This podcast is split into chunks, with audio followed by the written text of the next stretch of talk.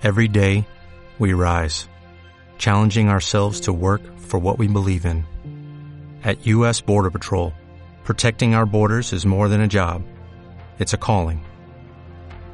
Agents answer the call, working together to keep our country and communities safe.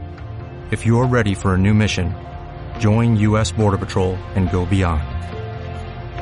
Learn more at cbp.gov/careers. ¿Qué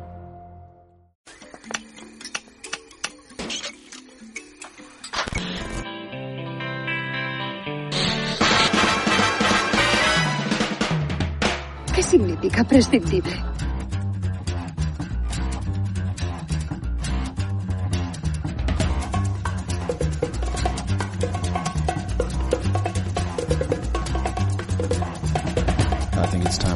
scene. Los prescindibles.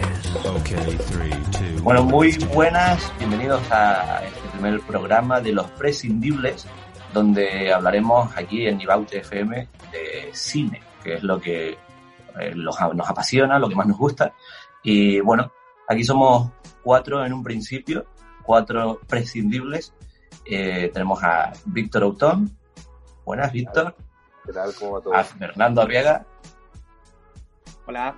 y a Alexander Love. Muy buenas.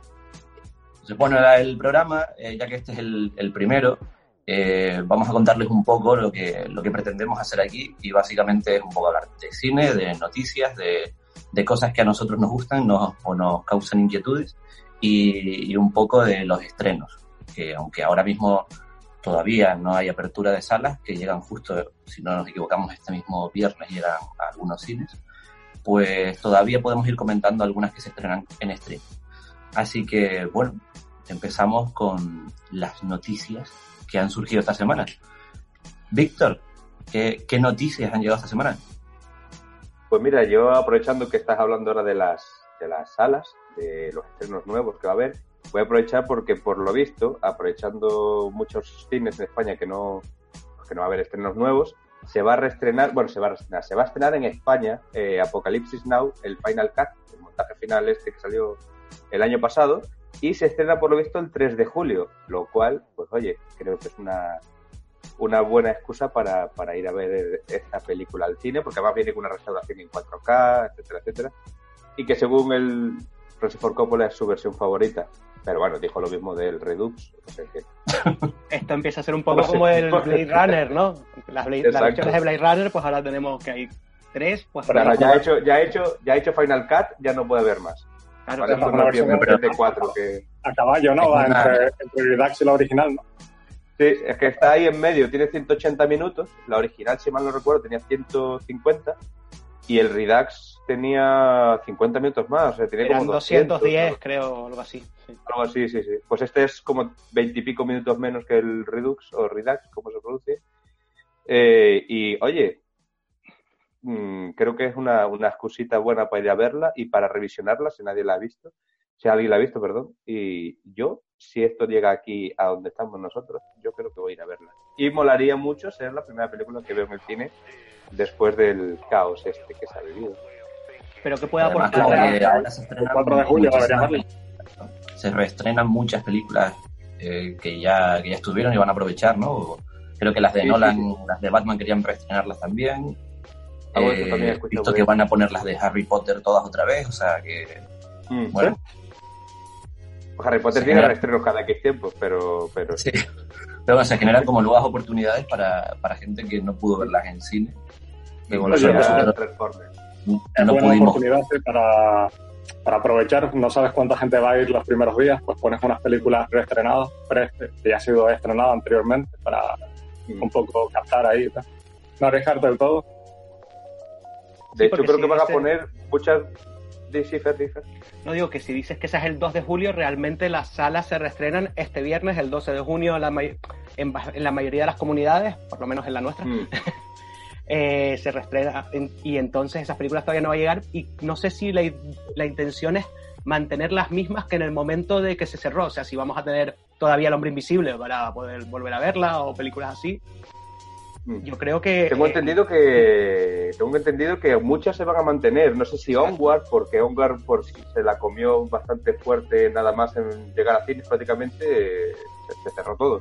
Así que a lo mejor Onward sí, sí la van a mantener o, o El Hombre Invisible, creo que o sea, no me parece una mala opción tampoco, ¿sabes? Dejar muchas de estas así y tal.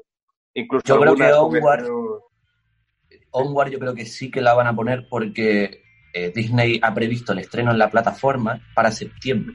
O sea que yo creo que Onward sí que la van a poner eh, otra vez en cine.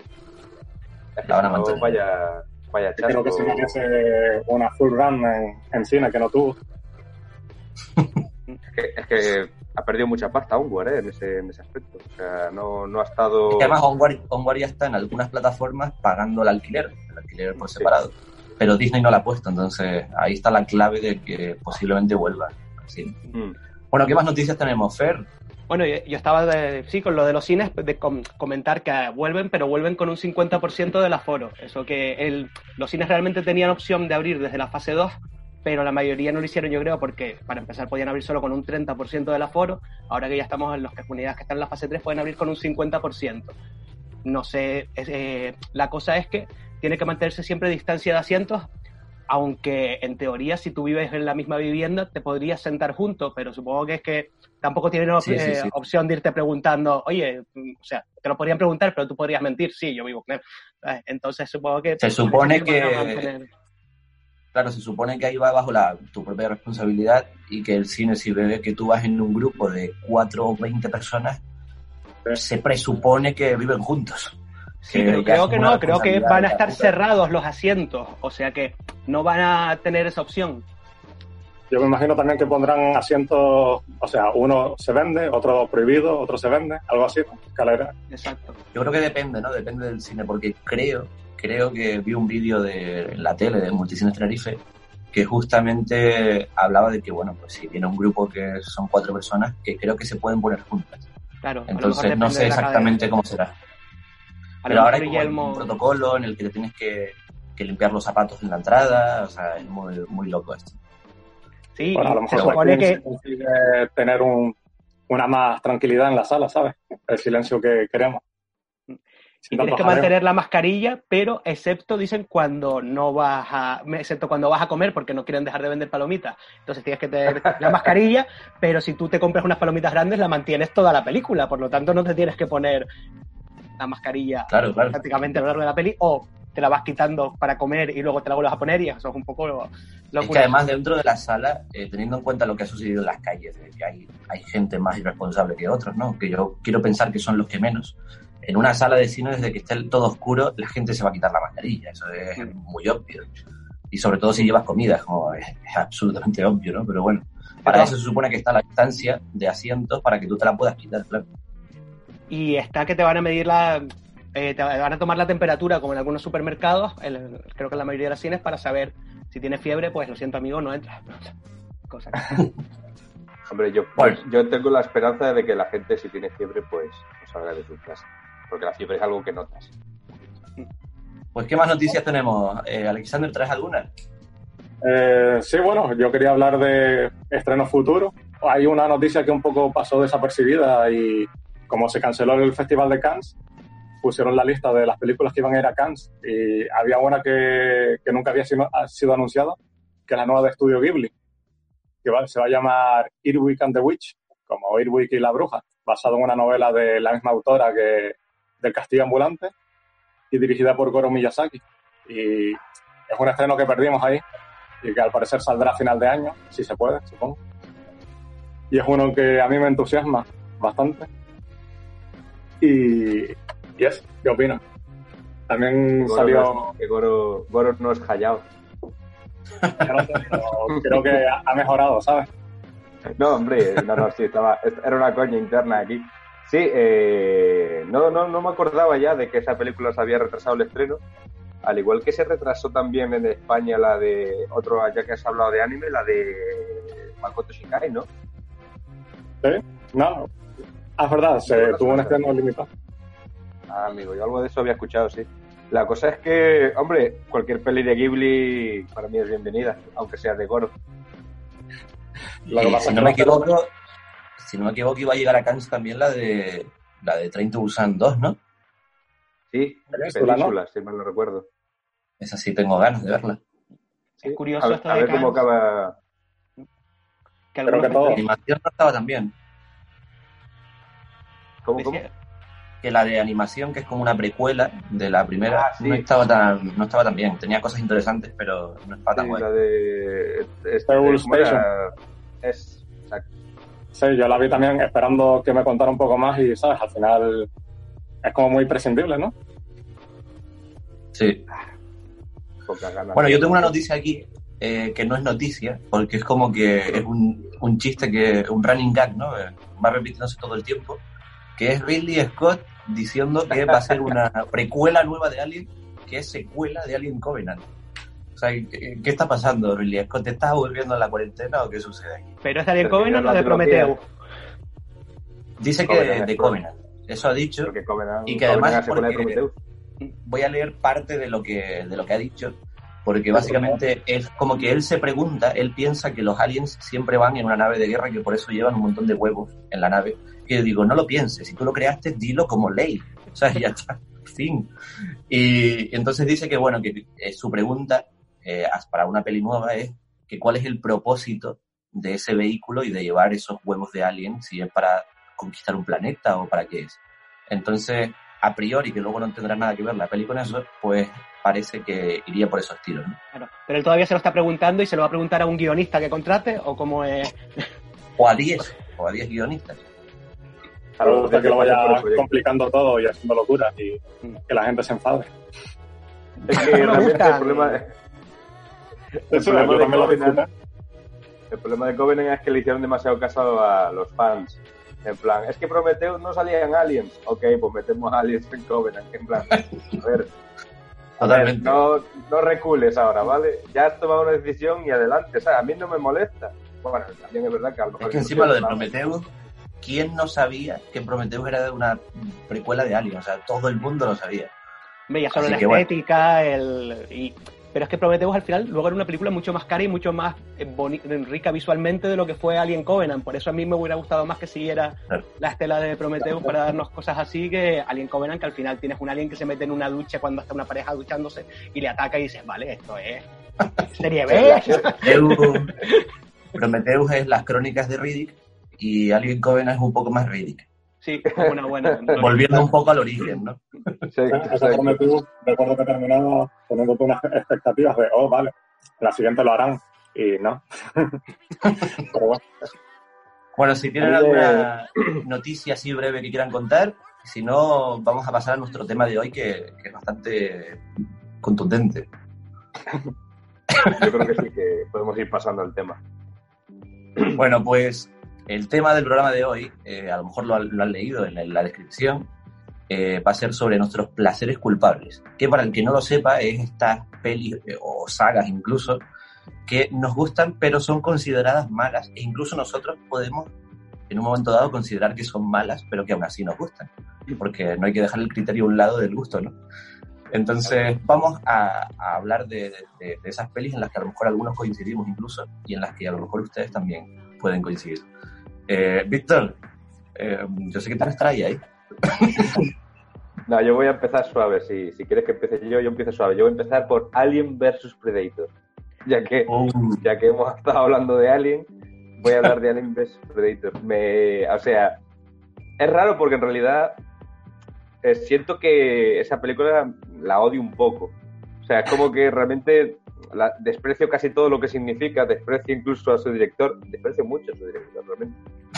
O sea, o sea, creo que es lo que más, o sea, odio entre comillas, no, no, no sería la palabra ade- adecuada, ¿no? Pero mm, le tengo mucha tirria a Paul W.S. Anderson y... y- ¿eh? no hay que confundirlo. No, no hay que confundirlo con el Paul Thomas Anderson. La cosa suya que... ¿Cuál viste? Vi Dead Race anoche. Ah, La de la muerte. Esa no me es placer culpable para mí, esa me parece bastante... eh. Pero Alien vs Predator me, me- Hay una cosa que es que me... No sé, me di cuenta hace un tiempo cuando la tenían en una plataforma y le dije, hostia, voy a ver un trocito del principio porque me gustaba cuando llegaban al hielo, a la Antártida y, y llegaban a la pirámide bajo el hielo, tal, no sé qué, voy a ver hasta ahí. Y cuando me quise dar cuenta, la película había terminado y dije, pues, entretenido. Lo y no sé, me, me- sí, lo ha conseguido, éxito, Paul. La cosa en que me... me- Un, final, un final muy guay, como el del único de Jet Li. Era el mismo final. Ahí en la pirámide, luchando. El único era en la pirámide, sí, el único en una pirámide, no recuerdo esa peli apenas. O sea, el único acaba. con el... La escena Sí, sí, sí. El, el único es verdad que acababa luchando contra todas sus posibles copias de los universos alternativos, Todo- ¿no? Y todos los Jet se Li. cada vez más tochos, todos los Jet Li, sí. Yo las vi las dos en el cine, tanto el único Convirtiéndose en como Alien vs Super. Predator. Y además, yo soy tan eh, mierdas con Alien vs Predator que aunque de forma oficial digan que no son parte del canon, a mí me la pela tres huevos. O sea, yo, yo si me quiero hacer el- la cronología, me veo todas las de Predator, me veo Alien vs Predator y me veo las de Alien. Punto. Pues Sí, yo Alien también vs me gusta Predator... Alien vs Predator. O sea, no sé, también tiene a Bishop, ¿no? Así que dice, aquí puede encajar en el canon. Pero yo la disfruto Tiene- bastante. También me ha pasado que empiezo a verla y al final termino. Y también me pasa con Resident Evil de Paul WS. Como Que lo.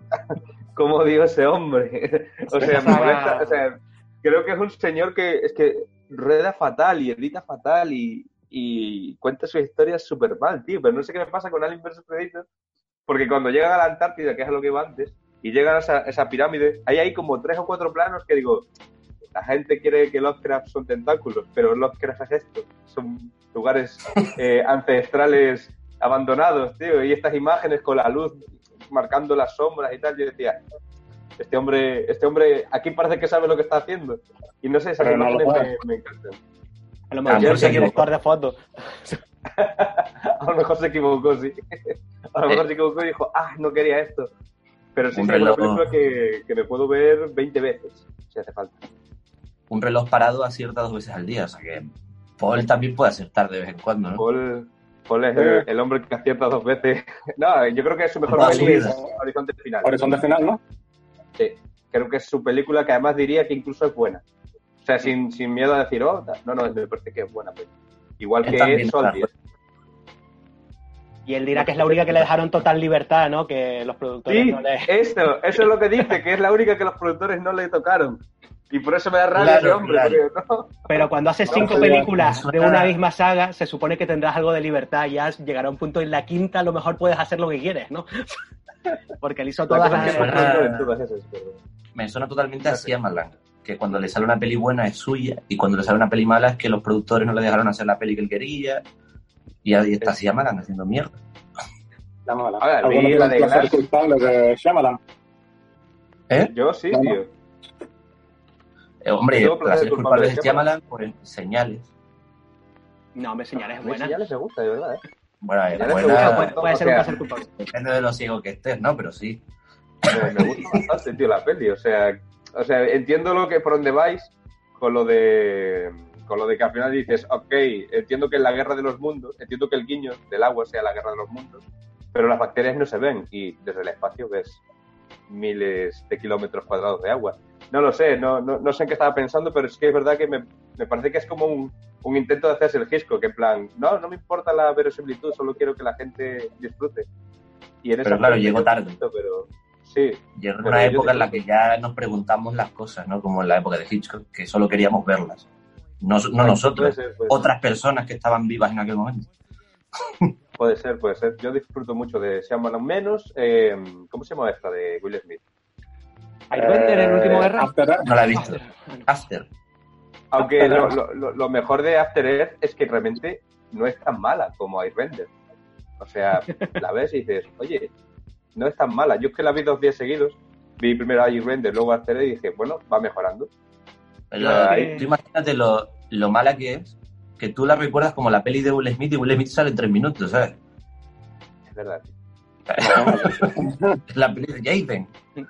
Sí, Yo no he visto es ni. Airbender ni After Earth, o sea que puedo decir que para mí la peor película de Shyamalan es El Incidente y no es tan mala.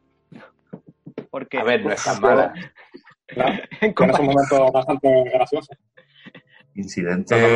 Es una película que lo mejor es el tráiler, eso es cierto, pero Mm. porque era bastante crítico. lo mismo en el tráiler que en la peli, también te digo. ¿eh? Nada. Sí, Pero en la peli te lo alargan dos horas. A mí me gusta el arranque de esa peli con, cuando todo es un misterio y no sabes muy bien qué está pasando. Luego dices, ah, las plantas no. Pero bueno. Bueno, volviendo a Alien vs Predator, o Predator, eh, bueno, y la 2 que con el Predalien. No, sí A mí yo quería ver el Predalien, pero la película esa es infernal. Yo Solo, esa la vi solo que la vi una vez y no... Es como que toda la droga que había en la primera parte, eh, de- en la mesa de guion, eh, ya directamente compraron a saco, ya con el sueldo de la primera. Y dijeron, bueno, pues, ¿qué, qué puede pasar? Este público en esto, eh, esto que fue, 2006 sería la peli, no me acuerdo. De 2007 me suena. Claro, imagino, a la gente le gusta esto, han visto los Cuatro Fantásticos versus Silver, Silver Surfer, así que esto les parecerá guay. Yo no he visto los Cuatro Fantásticos contra Silver Surfer. Yo tampoco. Tampoco he visto No, la no, no, Asesinato no. 2. Eres un afortunado absoluto. O sea, ese momento que- que yo no, no puedo olvidar de, de la mujer invisible que se va a casar y tiene un grano y entonces ella se concentra para hacer invisible el grano cuando realmente se haría invisible un agujero de su cabeza, ¿no? Pero Claro. solo se invisibiliza el grano, nada más. Y luego está en la boda luchando, porque aparece Silver Surfer y no sé qué movida, está luchando, pero sigue sin verse el grano, o sea, sigue concentrada en ocultar el grano mientras pelea. Por, por supuesto, antes muerta que sencilla, decía aquella mítica canción. Pues la verdad, Gracias por podemos- O sea, así inicia la peli. ¿Qué puedes esperar? y además tarda como media hora en arrancar, ¿no? Yo tengo, es que una vez la descargué, la descargué, sí, es ilegal, pero bueno, ilegal también debería ser hacer esa película. Pero, pero bueno, la cosa está en que mm, la fui a ver una vez y, y, y me faltó, tío, rapidito. O sea, no sé cuánto llegué a ver, si cinco o seis minutos, pero sí tengo entendido que duró una eternidad, ¿no? El tema de la boda. Eso es como un bloque inicial Sí, sí, enorme, sí, ¿no? dura un poquillo ahí. Pero la película, sin embargo, me suena que duraba como 95 minutos. O sea, que yo dije, bueno, pues no la he visto, pero decía, oye, es corta. Pues si encima te mucho con la Sí, boda. sí, no- corta es, tengo entendido también que es como 89, 90 minutos, una cosa así. Intentaron sí, la demasiado tiempo, ¿no? Que parece que en un tornado del espacio. Galactus es un, un enjambre de, de escombros que viene a devorar la Tierra. Era más barato hacer eso que lo otro. Joder, no sé yo, ¿eh? lo, otro, lo otro pones un tío de verdad en un croma y ya está, y el, el planeta escala, fin. Pues mira, Bueno, me- eh, me- Fer, yo lo hubiese ¿tu preferido. placer culpable?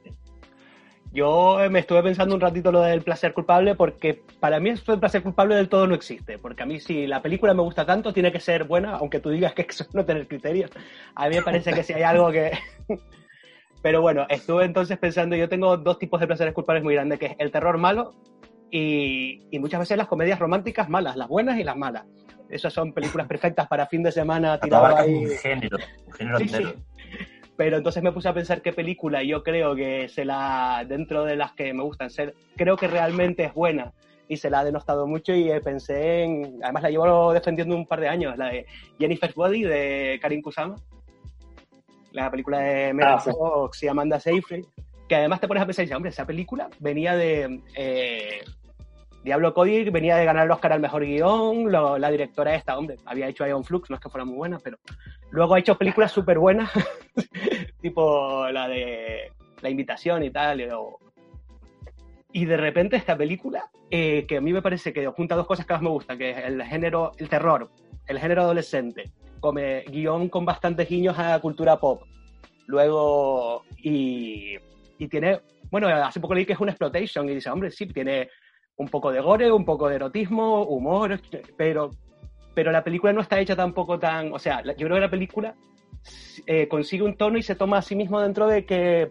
se toma a sí mismo en serio, aunque parodie todo. Y yo creo que, que la película está muy bien, no sé si la han visto y, y qué A lo opinan. mejor ese es el problema, ¿no? Tomarse en Sí, serio. sí. Yo también, bueno, yo había visto que tenía malas críticas y se le, creo que se le castigó injustamente, porque la vi no hace mucho. Y creo que también la gente a lo mejor elevó en un momento mucho a Diablo Cody, ¿no? Por, por bueno, porque las películas que ha hecho después tampoco están tan así, ¿no? Pero, pero sí, a mí me pareció que estaba bastante decente. No le pondría un 10 como tú, Fernando, pero Yo le, tengo puesto un 7 en Final Affinity, lo reconozco, no es un 10, pero creo que tiene un 7 o- y porque no le puedo poner un 7 y medio, que seguramente lo tendría. También les digo que la película... Y un 8 porque te da vergüenza ya de ponerle un 8. La película hoy en día está siendo también reivindicada porque tiene bastante eh, carga feminista eh, dentro del rollo de... Vamos a ver, y luego es que la película va un poco de uno, una banda de indie que, que quiere triunfar y como dice que hay demasiadas bandas que son todas iguales, decide hacer un ritual eh, satánico por el cual tienen que sacrificar a una virgen. Eh, se confunden porque la, eh, cogen a Jennifer, que ella se dice, di- eh, la amiga dice que es virgen, en plan como para defenderla, cuando lleva, como dice, lleva siendo sin ser virgen desde la, desde la primaria. Entonces, en el momento cuando, cuando la secuestra y se la, eh, se la van a llevar, el tío ya directamente hay un momento porque ella está hablando y pidiendo, tiene una parte que dice, Dios mío, cómo odio a las mujeres, frases de ese tipo, y que, y mientras parece de un- mientras eh, están haciendo el ritual ahí el rollo se ponen a cantar, a reírse de ella, la acaban sacrificando, como realmente no era virgen, vuelve en forma de súcubo y lo que empieza a hacer es matar a, a hombres. Por eso la película podría tener una carga a lo mejor un tanto feminista que en su momento no se entendió. También habla mucho de, de la amistad tóxica entre ellas dos, la amistad de instituto, de entre que se tienen envidia los unos a los otros y esas cosas.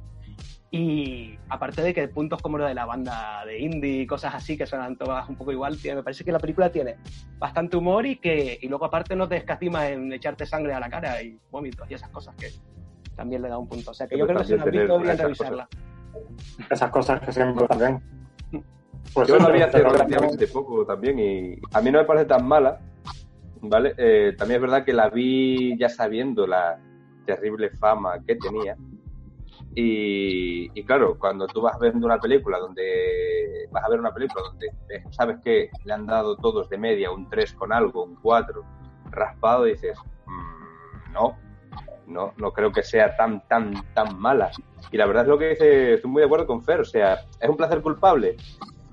No lo sé, porque no me parece una. No, no- realmente no, no me parece que sea como Alien vs Predator, que sí que creo que es una mala película, eh, bastante mal contada, sino que.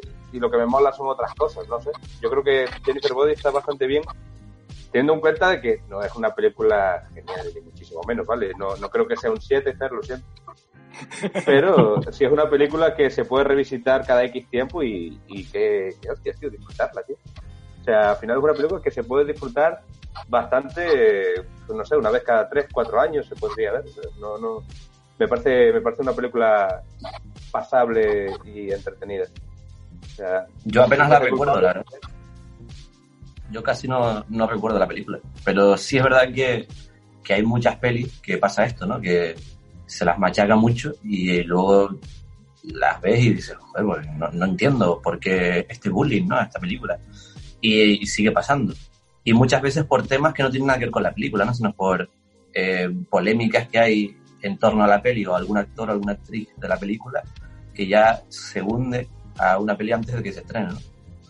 Independientemente de que luego pueda parecerte mejor o peor, ¿no? Como por ejemplo pasó con Capitana Marvel, que, que ya estaba todo el mundo dándole un cero antes de que se estrenara, solo por la polémica exterior que había ahí, ¿no?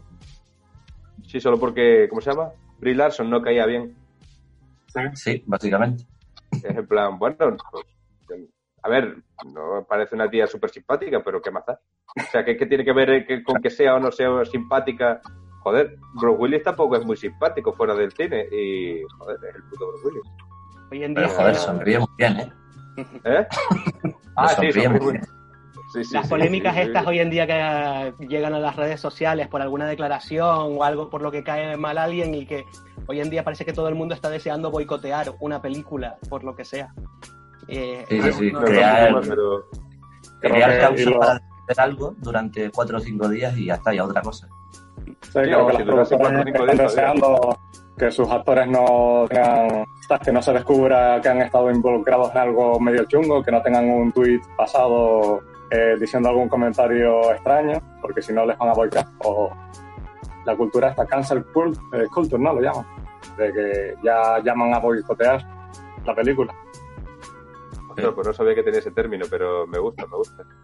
Sí, no sé, creo que eso tiene, tiene de por sí ya tiene un, un programa para eso solo, ¿sabes? Porque creo que es un, un problema actual un poco raro que tiene la gente, tío. Y me- a veces, a veces me hace gracia ver cómo intentan, como patalean por algo que ni siquiera han visto y otras, eh, no sé, y otras me, me, me da un poco de pena porque dices, a ver, no sé, vamos a intentar ver la puñalada. Por ejemplo, Capitana Marvel, la vi de hecho contigo, ¿no?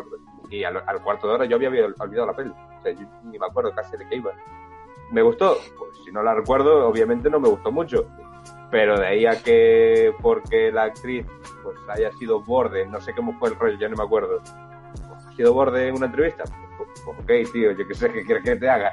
¿Qué tiene que ver la película con esto? Ya la película tiene sus propios problemas internos como para por encima añadirles metaproblemas externos, ¿sabes? No sé. Claro, claro. Creo o sea, que- imagínate que ahora decidamos no ver nunca más Pulp Fiction porque está producida por los Weinstein, ¿sabes? O sea, qué, qué locura es esta, ¿no? Pero bueno, vamos terminando aquí, nos vamos, vamos a, a pasar a unos segunditos a publicidad y volvemos con más placeres culpables. Hasta ahorita.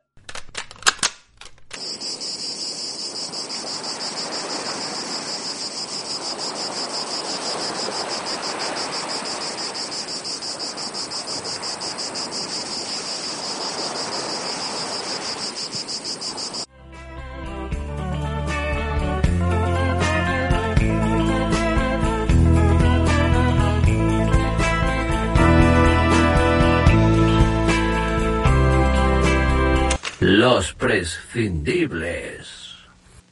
Bueno, pues ya estamos de vuelta aquí en Los Prescindibles y estábamos hablando hoy en este primer programa de los placeres culpables, esas películas que a lo mejor no, no están valoradas positivamente por la gran mayoría de, personas, pero que a nosotros nos causan cierta simpatía. Y ahora, bueno, vamos a, a ver qué nos trae Alexander, cuál es su placer culpable.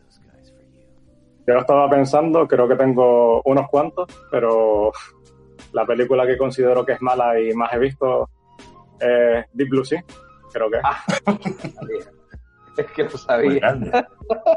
Víctor se ríe porque, o sea, creo que esa y Alien vs Predator, la que decíamos antes, tiene un rollo similar de, ¿sabes? Como que van a un lugar profundo, la Antártida puede ser como, bueno, como el fondo del mar, ¿no?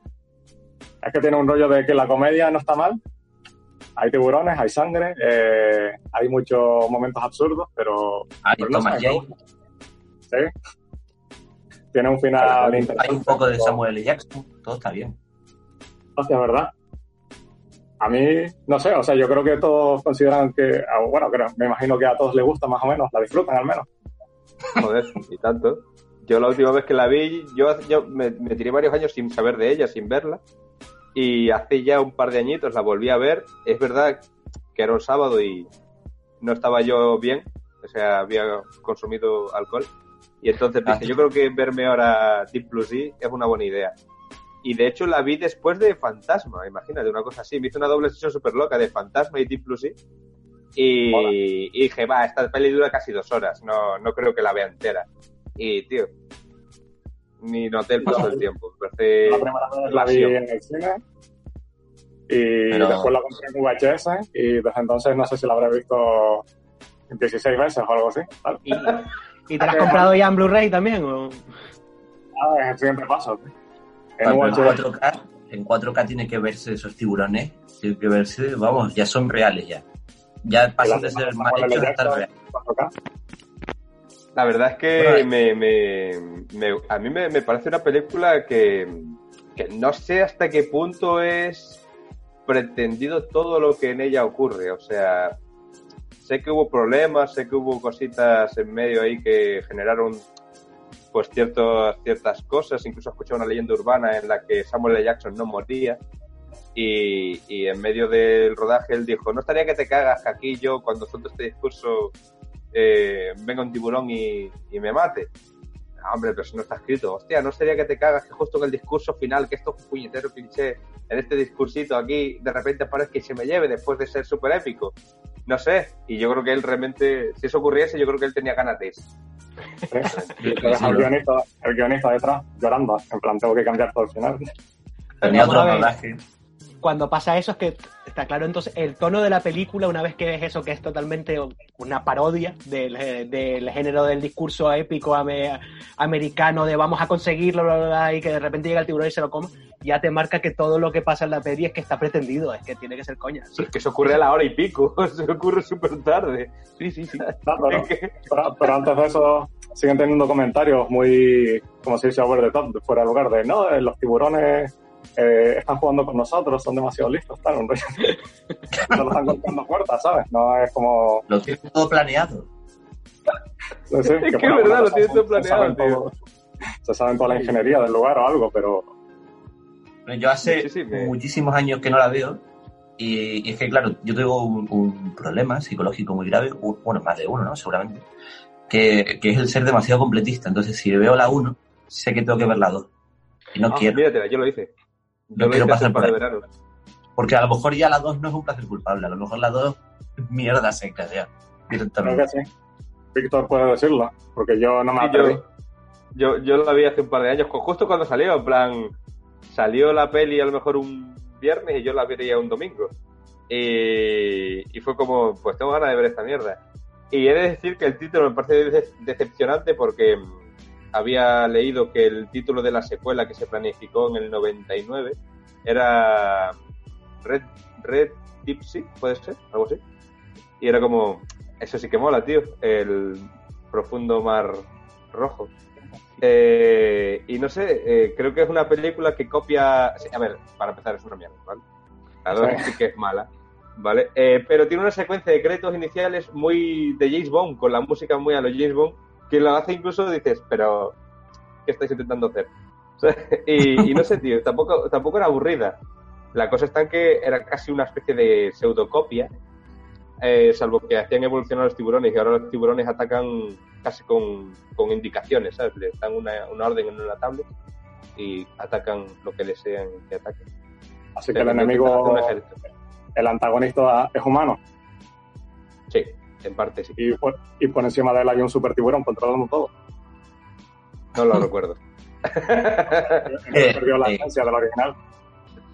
casi toda la. A lo mejor es por, nue- por- por nuestra edad, ¿no? Pero casi toda la mierda que, que nos mola, pero que no está bien, es o de la, la segunda mitad de los 90 o la primera de, de los 2000, ¿no? Como que todo está ahí, todo está reducido a 10 años de, de basura. Es que ahí hay mucha, mucha, hubo mucha tralla, tío, aparte en esa época, porque también, en parte, a mí, o sea, he- hemos, yo al menos he escogido una película relativamente conocida y con relativo presupuesto, pero, pero sí reconozco que hay un montón, en esa época hubo un, un segundo auge del videoclub por culpa de, bueno, por, no, por- gracias a los DVD, a la llegada, al advenimiento del DVD, eh, y hubo un, un auge brutal de cine directo DVD que tengo un montón de recuerdos de muchas de esas películas, algunas terriblemente malas, y que y- y evito la tentación de volver a ver, pero, pero sé que si las volviese a ver se convertirían absolutamente en placeres culpables, como una llamada El ataque de los dragones, que Alexandre y yo hemos tenido conversación sobre ella, que es casi un exploit del Imperio del Fuego. Y hay un montón de, de películas así que en esa época que, como bien dices, o sea, esa época fue la purria para ciertas cosas, ¿sabes? Fue terrible. O sea, realmente creo que hay mucha mierda también en los 80 y en principio en los 90 y en los 70 hay muchísima mierda. Hombre, tenemos Masters época. del Universo, tenemos Howard el Pato. Ah, Sí, Dios, yo iba a decir basta. que por mi edad, que a lo mejor soy un poco mayor, a mí me gusta mucha purria de los 80. Sí, no. O sea, Mi en la purria de los 80 a mí me gustan los exploits de Conan y de, y de, y de Mad Max, que me encantan esas mierdas. Es un placer culpable el género, ya no solo una película, sino el género en sí de copiar Conan, el exploit de Conan y el exploit de Mad Max. Creo que es, esos dos subgéneros, soy fan. O sea, me gustan. Soy placer culpable de esos géneros. Que además todo, ahora ya no tanto, pero, pero sí que en los 80 y en los finales de los 70 y el principio de los 80, todo lo que triunfaba automáticamente tenía exploit a saco, muy a saco. Que hoy, en- hoy ya no ocurre tanto, sigue pasando, pero en menor medida, ¿no? Como que todo se lo queda eh, de Asylum y ahora ya tiene otro nombre, ¿no? Ahora son Mock Baxters. Como, Es verdad, ahora le llaman así, es verdad. No, Sí, yo no soy muy no fan de Asylum. no porque lo encanto mal. antes. Exacto, yo creo que Asylum al hacerlo todo mal aposta, No es en plan, voy a, me voy a, a Tailandia o a, Fili- a Filipinas a, a rodar un exploit de, yo qué sé, de esta última peli de zombies y, y me voy a rodar un exploit eh, y la ves como una intención de querer hacer las cosas muy bien o lo mejor posible con el dinero que había, pero ves lo que está saliendo realmente y es como, ay, qué encanto tiene los pobres. Yo es que además, eh, la gente que no, que no conoce el mundo Asylum, eh, me parece muy curioso cuando entras en Film Affinity y ves las críticas de la gente que de verdad han pensado que era una peli seria y ponen en plan, pero es que ¿a quién se le ocurrió hacer esto? El director seguro que no va a trabajar nunca más en su vida y el director lleva 15 pelis de Asylum, ¿sabes? Jack Pérez, como- uno de esos. Gente Yo recuerdo la, primera vez que vi una peli de Asylum, creo que me confundí porque la referencia que ponía Transformers y era Trans- Transmorphers.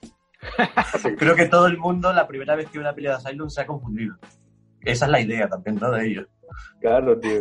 O sea, caíste en su trampa. Mira, si queréis echar las risas con Asylum, entrad en, en la ficha de Film Affinity de su versión de Sherlock Holmes. Tiene un 6,5. O tenía Oh, hace un bueno. tiempo. Eh, Bueno, la de la, de la guerra es que de la los gente se mundos- confundió al votar. la de la Guerra de los Mundos, la primera Ah. no está aprobada, pero creo que tiene un 4 con algo. O sea, tenía una nota bastante decente. Y luego la segunda, porque hicieron dos, la segunda ya sí que la gente se dio cuenta de la, de la mierda que era. Pero realmente no está tan mal la primera, es como que además tiene muchísimas localizaciones, que eso carece siempre en las pelis de Asylum. Tiene interpretaciones más o menos, incluso la trama tiene un cierto sentido. Entonces, como que Asylum también de vez en cuando se equivoca y la hace más o menos bien. A mí es que Asylum, a mí ese tipo de películas que está hecho mal, adrede, no, o sea, me cuesta, si no es con gente y unas cervezas, yo no puedo verla. No es una película que pueda ver en casa solo. No es como, por ejemplo, no es como la Canon en los 80, películas tipo Master del Universo o Yo la, Yo Halcón era de la Canon, Sí, over the top. Sí. que son películas como muy, que pueden, exacto, son over the top, son muy, acaban siendo malas, pero es lo que decía, que yo no creo que la intención a la hora de hacerlo es hacerla mala, es hacerla barata, es hacerla en, eh, tenemos primero el póster, vamos a hacer una película muy chula, muy tal, de gente, Mm. y, que, y que a la gente le guste, a la gente que queremos que le llegue, que a lo mejor sería el mismo tipo de gente del público que es hoy Asylum, pero no es en plan, vamos a hacerlo, jeje, mira esto, la mayor burrada, el tiburón con 25 cabezas, ahora es pulsa a echar por los ojos. No sé, mientras- Entonces prefieres que, que salgan malas por la ineptitud de los involucrados, más que Yo sí, yo sí. Pues sí, es más puro. Lo peor Yo es lo que... prefiero, exacto. Lo peor es que con Asylum ha pasado algo, o sea, si ellos hacen el mockbuster de una peli eh, que es un blockbuster, ¿no? Y ellos hacen su versión mierda y la estrenan una semana antes o un mes antes para engañar al público, ahora hay eh, algunas compañías que imitan lo que hace Asylum, o sea, se copian de la peli de Asylum.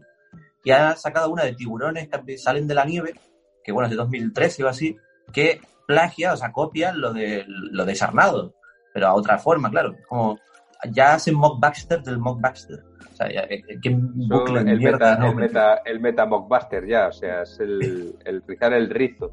A mí, yo creo que. Asylum realmente es, es más una heredera de, de cierto tipo de cine de absoluta serie Z que hacía Roger Corman en los 50 y 60. Yo creo que es más heredera de esa que de gente como Canon.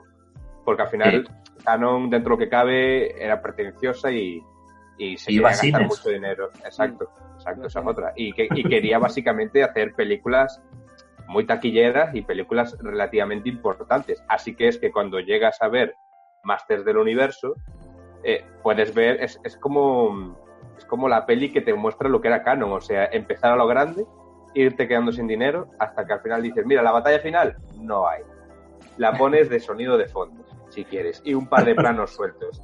Y, la, y la pelea de espadas, eh, si os fijáis en, no sé si recordáis Masters del Universo, cuando se choca la espada de Skeletor y He-Man, hay un flash de luz y todo se vuelve súper brutal estéticamente porque está todo oscuro y con luces de colores volumétricas por todos lados, es porque se rodó varios meses después, porque se, se dejó de rodar la escena en plan, no hay más dinero, adiós. Se tiró el plato y luego lo rodaron en plan, mira, y si lo hacemos así todo oscuro. y lo hicieron así para precisamente solventar un problema de que no existía casi nada del plato. Quedó Y bien. claro, Y es hicieron, y luego hicieron la secuela llamado Cyborg. Sí, eso, hay muchos mitos con eso, tío, pero Dios mío. Me, me, Bueno. me, me caían bien esa gente. sí. Vamos con el, el último placer culpable, el que me toca a mí, que, que es una saga entera, ya, ya todos la saben, ¿no? Pero es una saga entera en la que además hay algunas que son bastante mejor valoradas y que otras que son bastante poco valoradas, ¿no? O, lo que son. Y es la maravillosa saga Fast and Furious. Mm. A todo gas, onda vital o, o rápido y furioso, como se llama en. Pensé que ibas a decir Harry Potter. Está Y feo, está dolido. así Me ha gratuito. dolido, ¿eh? Me ha dolido. Fred. Bueno, eh, tiene, es muy curioso lo de esta saga, ¿no? Porque empieza con una peli muy seria, que, es un remake encubierto de Le llaman Body, ¿no? De Point Break. Y, luego eh, la segunda se tomaron un montón de triquis, ¿no? En la tercera intentaron volver a la corrección, pero yéndose a otro lado, que pareciera casi un spin-off o otra cosa, ¿no? Porque no volvía a salir ninguno, salvo el cameo de Vin Diesel. Hay ese parón de tres años, creo que es, y luego de repente eh, empiezan la- los superhéroes a aparecer. Que la 4 también intentó ser un poco seria, pero, pero como que ya intentaba, ya, ya ese momento que disparan a, a Vin Diesel, ¿no? Y hace así, se echa para atrás y luego mira como en plan, eh, te voy a matar. Cuando cualquier ser humano, pues a lo mejor se hubiese caído al suelo al menos. Pero Vin Diesel no. Entonces ahí empieza como la época de los superhéroes de, en Fast and Furious y creo que ha ido a peor. Creo que el punto álgido ha sido la, la quinta peli y a partir de ahí creo que ha sido un descenso en picado porque meten más espectacularidad pero cada vez menos creíble y, y- y más aburrida, creo yo. incluso. Pero es un ascenso de taquilla, ¿no? Descenso de calidad, aumento de taquilla. Eso sí, El ascenso en taquilla vino eh, la casualidad con la muerte de Paul Walker en las 7, que fue cuando la película duplicó la taquilla de la anterior. Pasó de casualidad? 700 millones a la casualidad. Es la de Wan, iba a decir. ¿o no? Eh, sí, Sí, sí.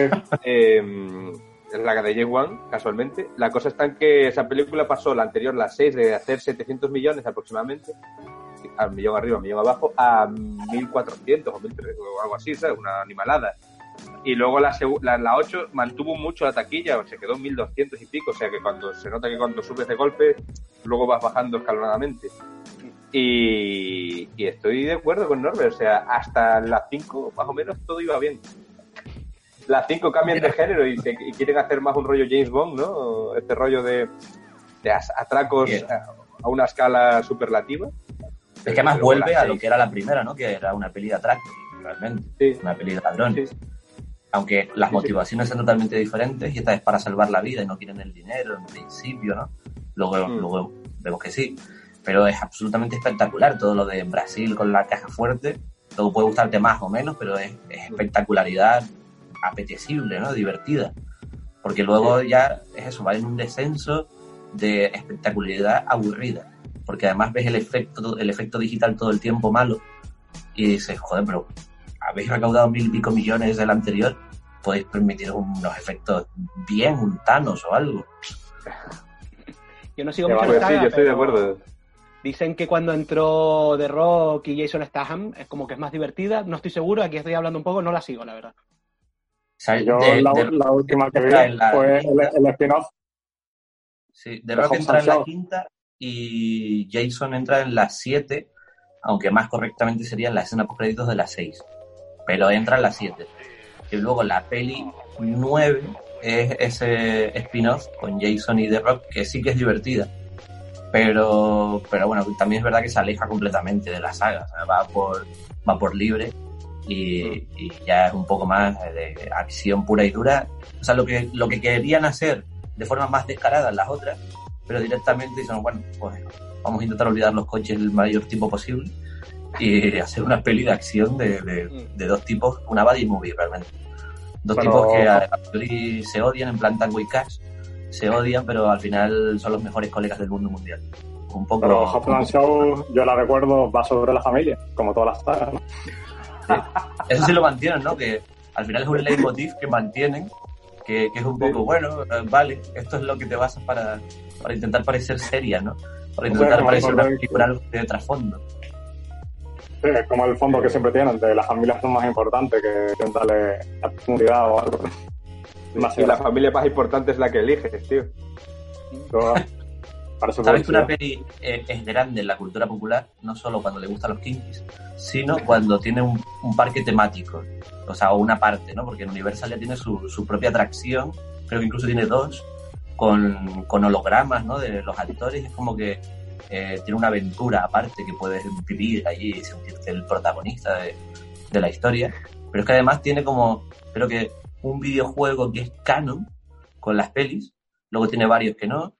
Eh, van a sacar otro que también es canon con las pelis, o sea, eh, es el universo expandido de Star Wars. Y, y tiene una serie de animación que han sacado en Netflix, que es como el sobrino de Toreto o algo así, que a nadie le importa y nadie había conocido nunca. Y es él con sus amigos teenagers salvando el mundo, ¿sabes? Como, y sale y sale Vin Diesel, sale Toreto, doblado por Vin Diesel, ¿no? Plan, para que quede constancia de que esto es lo mismo, el mismo universo y tal. Lo estoy viendo ahora, tío. Esa serie existe. Sí, sí, sí, sí. Y dos cortometrajes. vale, O sea, tiene hasta cortometrajes, pero ¿qué, qué está pasando aquí? Hay uno que es bueno incluso. Los bandoleros. Pero- ¿no? Era- Los ¿Quieren acabar con la 10 o, o quieren ir más allá? ¿Cómo?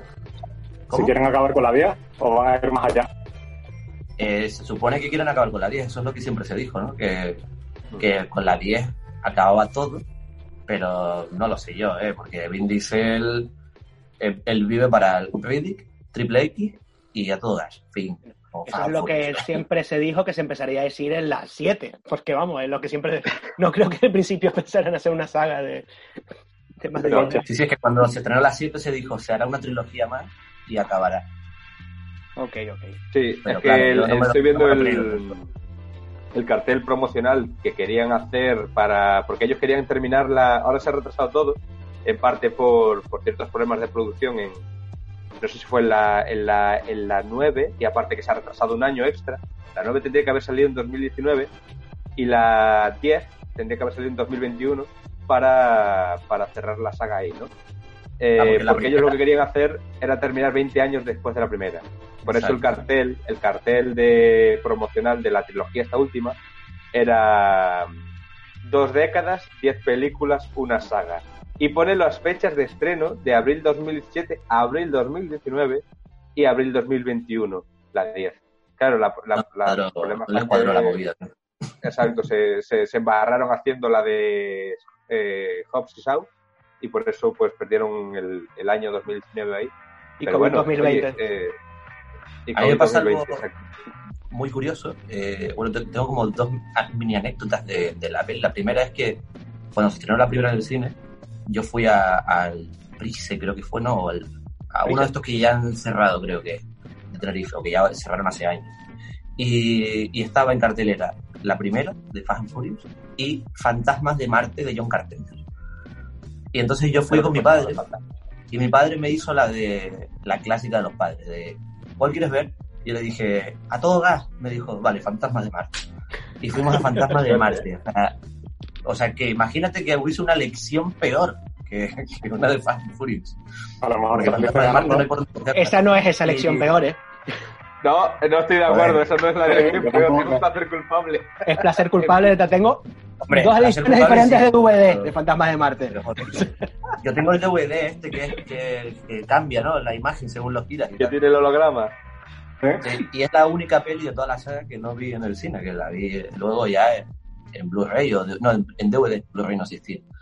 Y, Yo no he visto ninguna. y luego la otra anécdota es que cuando yo veo la cuarta peli, ¿no? Eh, a lo mejor tampoco es que esto sea de ser muy inteligente, es solo de ser una persona normal y analizar las cosas, ¿no? Yo según veo la peli digo, vale, esta peli va antes que la 3.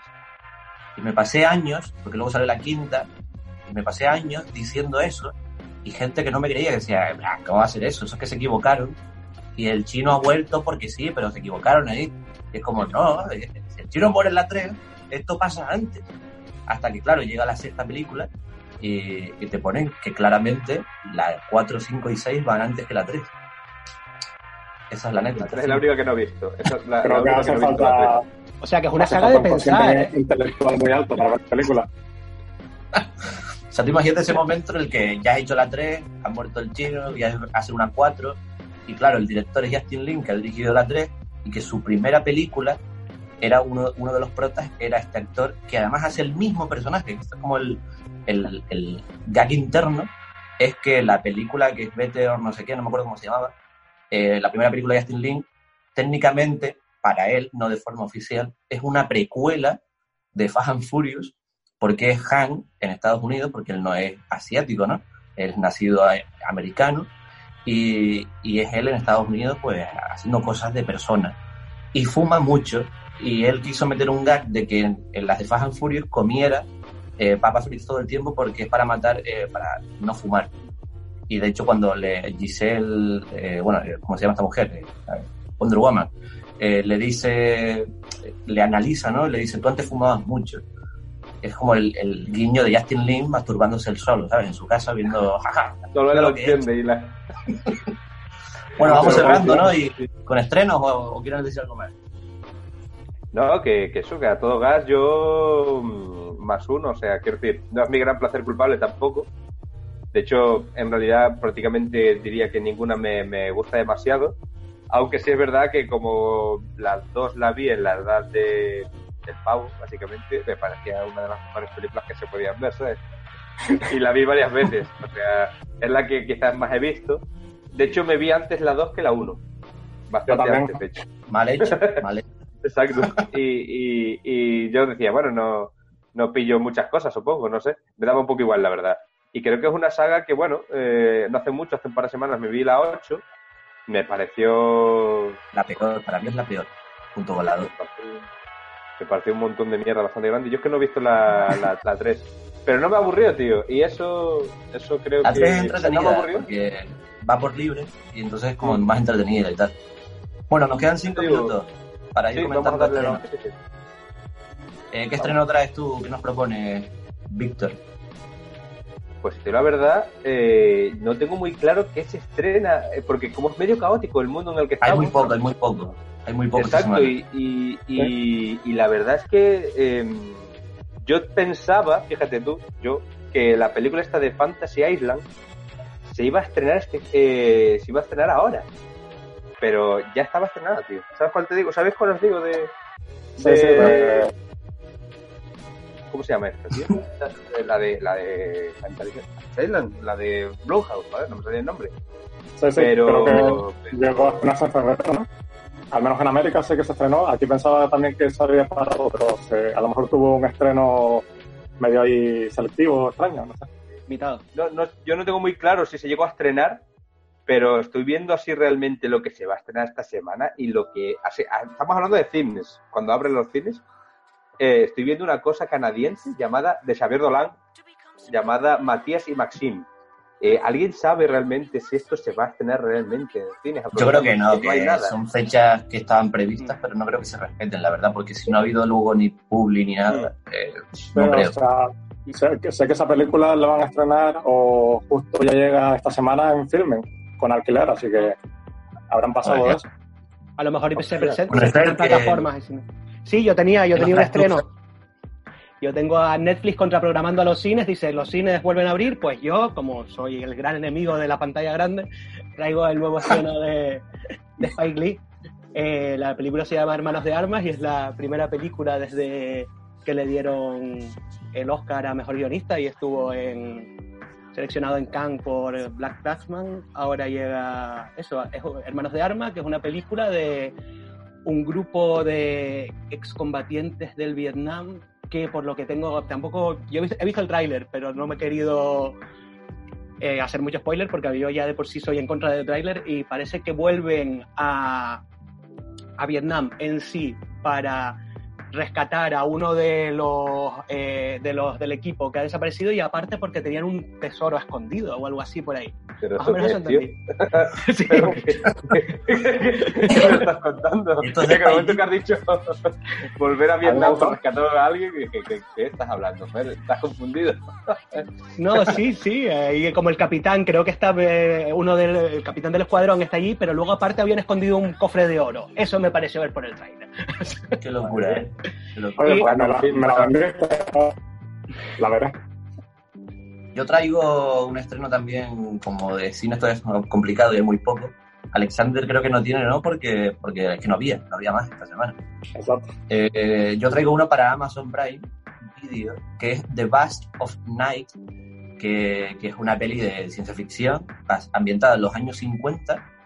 Y voy a leer como muy rápido la sinopsis porque son dos líneas, para quien nos escuche. Eh, se ambienta en Nuevo México, en Estados Unidos, dos trabajadores de una radio local, un operador de radio y un pinchadiscos descubren en la década de los años 50 una frecu- frecuencia que podría cambiar su vida y la de toda la humanidad para siempre. O sea, ya, ya, ya pinta a que puede ser un truñaco interesante o, o no. De momento tiene un 6,3 en Film Affinity, A mí me gusta lo lo de cual no dice mucho porque son, son Me 200 y pico tampoco dice mucho eso. A mí me gustan las sinopsis esas que terminan con algo que cambiará sus vidas para siempre. ¿sabes? Como que no te dicen nada. Tío, pero- tío. Ya, la- yo ya la tengo vendidísima, o sea, yo, yo quiero verla ya. Exacto. Eh, aquí me parece que tiene, tuvo una nominación eh, el año pasado en los premios eh, Independent Spirit a Mejor Guión Nobel y en el Festival de Toronto en la sección Locura de Medianoche, finalista del premio del público. Vale, ya Y luego tiene como compradísima. 12, tiene 13 críticas profesionales y todas son buenas, o sea que, bueno, a, a lo mejor está bien. ¿Actores has dicho? ¿Hay? Eh, actores, eh, bueno, Sierra McCormick, eh, Jake Horowitz, Brooks Davis, o sea, creo que a lo mejor eh, uno puede ser vecino tuyo y no lo conoce. Y dirigida por Andrew Patterson. Así que, bueno, yo sinceramente, ni idea. A lo mejor puedo clicar en el nombre aquí y fingir que lo sé, Sí, sí, sí. pero no voy a clicar en el nombre y voy a asumir que no sé quién es. Por cierto, pero- en Manos de Armas es Pantera Negra, que no lo dije aquí a... Eh, Black Chad- Panther. Ah, vale, vale. Chadwick Boseman. Nadie puede decir bien el nombre, no te Sí, preocupes. Nunca queda Pero claro peor que- es el varón mordo de, de Doctor Strange, que es peor. O sea, sí que nadie lo puede decir. Pero bueno, ya con esto, con esto acabamos este primer programa. eh, que bueno, eh, esperaremos traer nuevas temáticas que nos parezcan igual de interesantes para los próximos programas. Estaremos aquí todos los miércoles. Y eh, bueno, estamos, seguramente se me olvida alguna plataforma, pero estamos, nos pueden escuchar eh, mediante podcast, en Evox, en Spotify, en Apple y se subirá a YouTube posiblemente eh, en vídeo, porque esto lo estamos grabando en vídeo también. Así que nada, nos vemos en el siguiente miércoles. Un, un abrazo a todos los, los, los moderadores que tenemos aquí, ¿no? los, los charlatanes que estamos aquí. Un saludo a todos y nos vemos la semana que viene. Prescindibles. O-